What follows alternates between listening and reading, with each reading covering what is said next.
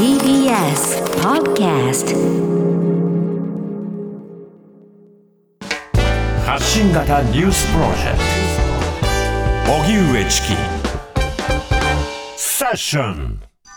G7 首脳声明で台湾海峡明記。東京五輪開催も支持イギリスで開かれ菅総理やアメリカのバイデン大統領が初めて参加した G7 サミット先進7カ国首脳会議は13日。台湾情勢に言及した首脳声明を採択して閉幕しました。専制主義の中国に対抗して民主主義勢力の結束を確認し首脳声明で台湾海峡の平和と安定の重要性を訴えるとともに東シナ海と南シナ海の情勢への深い懸念を表明し一方的な現状変更の試みに強く反対するとしました。また新型コロナウイルスの世界的大流行を2022年中に収束させる決意を確認したほか東京オリンピック・パラリンピックの開催支持も打ち出しました。一方、イギリスにある中国大使館は首脳声明を受け、中国を中傷し内政に干渉したと主張し断固反対すると大使館報道官の談話として中国の立場を表明しています。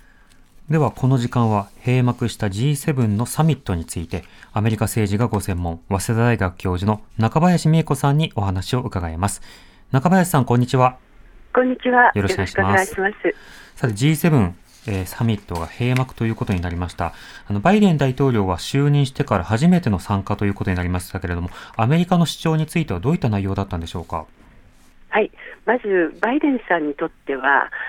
これからアメリカが世界の舞台や交渉のテーブルに戻ってくるということをアピールし、はい、トランプ政権から180度変わりますよということを高々に世界に伝えたいという舞台でした、うん、そして置かれた環境は非常に厳しくてですね中国の軍事力や経済力や技術力さまざまなものが台頭しているのと同時に人権だとかいろんな問題環境もそうですよね、はい、えー、やっぱり中国が絡んでくるということでやはり、えー、久々に G7 としてえー、世界のこう秩序とか、うん、経済、軍事、すべてを含めて、珍しく注目を浴びる会議になったと。以前は、はいまあ、リーダーの個人のキャラクターとか、えー、一体何がどう起こるんだろうっていうところでの注目はあったんですけど、大きな意味での、なんていうんですかね、特に中国に対するその G7 の国々の対処という意味では、久しぶりに大きな、まあ、注目を受けた会議になりましたね。はいまあ、気候危機の問題、人道問題、それからそのコロナに関してはワクチンを積極的に配布をしていこうということですよね。そうですね。うん、今、私たちもあのコロナ禍の真っ只中にいるわけで、これは当然ながら G7 の国々にとっても喫緊の問題、そして発展途上国にどういうふうにワクチンを供給するかも話題になっていましたが、うん、興味深いのは、バイデンさんは初めから5億回っていうのを持っていくぞって準備していったんですね。はい、で G7 全体として10億回っていうのはどうもりね回しがされないまんまその雰囲気とか勢いでスローガンとして掲げてしまった側面があるみたいで、うん、日本は事前相談を受けてないっていう話もちょっと漏れ聞きますし、えー、じゃあどうやって用意したらいいのかっていうところまでなんか詰めされていないみたいで、うん、コロナというのは重要なやはり案件だったものですから、そういった分かりやすい数字を上げるっていう気持ちは分かるんですけれども、はい、本当にどうやって実行し、そしてまあ10億回分ではおそらく足らないでしょうから、えー、その後、どういうふうにあの世界のその命を救っていくのかというのは、まだまだ詰めなきゃいけないところも残ってますよね。うん、そうですね。まあ、10億となると当然先進諸国だけではなくて発展途上国などに対してワクチン供給を促していく、まあ、提供を行っていくということを必要とするわけなのでその後の、はい、えー、まあ、国際協調というのはとても重要にはなります。でそうですね。はい。はい、中国もこれは、あの、にらみながらのことですよね。そうですね。はい。はい、でその中国、例えばワクチンなどの接種などにおいては、まあ、合意できるところもある一方で、人道面においてなど、まあ、対立するところも多くありました。対中国を意識した G7 サミットでの声明についてはいかがでしょうか？はい。かなり強いメッセージが入りました。今までまあ、先進諸国は中国の大きなマーケットや労働力に魅力を感じていたものですから、はい、まあ、中国も豊かになればまあ、だんだんだんだん民主主義の形を整えてくれるのではないかという期待が先行していたんですね。ところが、ここ何年か見ていますとあの、香港の問題だとか、ウイグルの問題、そして安全保障上の南シナ海の問題、どれをとっても、実はそれは幻想だったということがようやく分かってきた、もしかしたらすでに遅すぎるのかもしれませんけれども、はい、分かってきたので、強いメッセージを今回出せた、そしてそれをリードするのが、あのこうアメリカファーストを歌っていたトランプさんではなくて、バイデンさんが一応その、みんなのテーブルに戻ってくるというスローガンを掲げて乗り込んできたものですから、うん、リーダーシップを期待して、ではそこは一応意見をまとめていきましょうという、まあ、あのバイデンボーナスなのか、トランプボーナスなのかもしれませんけれども、えー、そういうボーナスが入って、今回、中国に対する文言はかなり強制労働とか、はい、あ台湾とか南シナ海、東シナ海、そしてウイグル、香港ですよね、これらすべてを入れることができたという流れに勢いでなっていきました。ただ今後は難しいですね。本当に中国と経済的にも対峙できるのか、はい、他の国々、まあ、アメリカや日本はともかくとして、特にイタリア、あの一帯一路に真っ先に手を挙げた国ですよね、えー、ドイツもものすごく中国に経済的に頼ってますから、そういえば日本だってそうなんですけれども、はい、難しいですね。なかなか掲げたあの、これがもう最初の一発のみとなるのか、継続するのかということも一つ注目なんですね。そうですね。ですから、これを本当に単なるボーナスだったのか、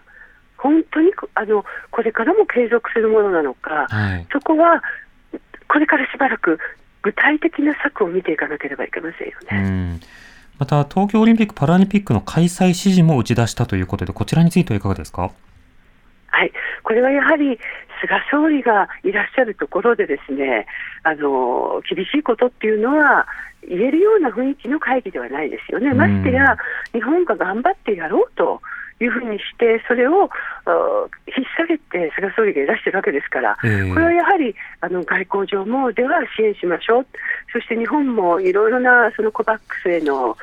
8億ドルまで、えー、寄付金額を上げてき、えー、てるわけですから、当然ながら日本が頑張ろうということであれば、その頑張りに対しての指示っていうのは行っていくっていうことだったんでしょうね。うまあ、あの開催国がそのように言うのであれば当然応援するというような、まあ、あの外交上の儀礼はそこでは確認されるわけですよね。そうですね。はい、それはもう見えていたことではないでしょうか。うん、なるほど。その菅総理もあのバイデン大統領と同じく初参加ということですけれども、あの、はい、菅総理の G7 での振る舞いについては中林さんいかがですか？はい。まあ、あのいろいろ日本が欲しかったものは、この、えー、共同宣言の中に入りましたけれども、はい、やはり菅総理はどちらかというと、外交をあまり得意とされないあの総理というふうにあの言われてましたが、今回もですね、えー、あんまりですねこう積極的にコミュニケーションを行って、積極的にこの仲の良いところをアピールできるっていう、いわゆる外交のとても大事な部分になるんですけれども、うん、そこがまだアピールできていなかったなというふうに思いますね。えー、ただまあ、相当こう訓練を積んで、えー、喋り方、そして、えー、コミュニケーションの取り方、そういったものがこれから良くなれば、期待は残ると思うんですけど、えー、このまんまだとやっぱりかなり寂しいあの国際外交になるなというふうに思いましたね、うん、まあ、あのこういった外交的な場面ではあの内実どういったような政策が盛り込まれるのかという面とそれからそのフォトジェニック外交のようなどういった仕方で誰と映ってどういう印象を与えるのかという、まあ、両方があのどうしてもこう注目されがちですけれども、ね、今の中林さんの話ですとむしろではあの書き込まれた声明そのものについては日本の要求は入っているなという感じですか？はい。大変よくできたと思います。あの例えば法人税最低15%以上とするという合意についても、はい、まあ、実質的にそういうタックスヘイブンなどのようなちっちゃい国っていうのはあのこの G7 どころか G20 にも OECD にも入っていないので、うん、実効性は非常に難しい側面もあると言われてますけれども、えー、日本は財政大変ですからね、これ、なんとしても今のチャンスに入れ入れなければと思っていたところ、ちゃんと入ってますし、どれをとっても、まあ、それなりの部分までいけたと思うんです。えー、ただあの国際外交というのは、日本という国のイメージとか、存在感、どんなリーダーなのかという顔ですね、それを世界の中で印象づける非常にあの貴重な機会なもんですから、えー、やはりそういう、まあ、言ってみればパフォーマンスっていう言い方は、あまり好まれないですけど、日本人の間では。はい、ただ、国際舞台ではそのパフォーマンスっていうのが非常に重要ですので、まだまだあの菅総理はぎこちないところが見えていたなと思います。まあ、これからの改善部分ですよね。なるほど。わかりました。中林さん、ありがとうございました。ありがとうございました。はい、早稲田大学教授の中林美恵子さんにお話を伺いました。荻上チキ。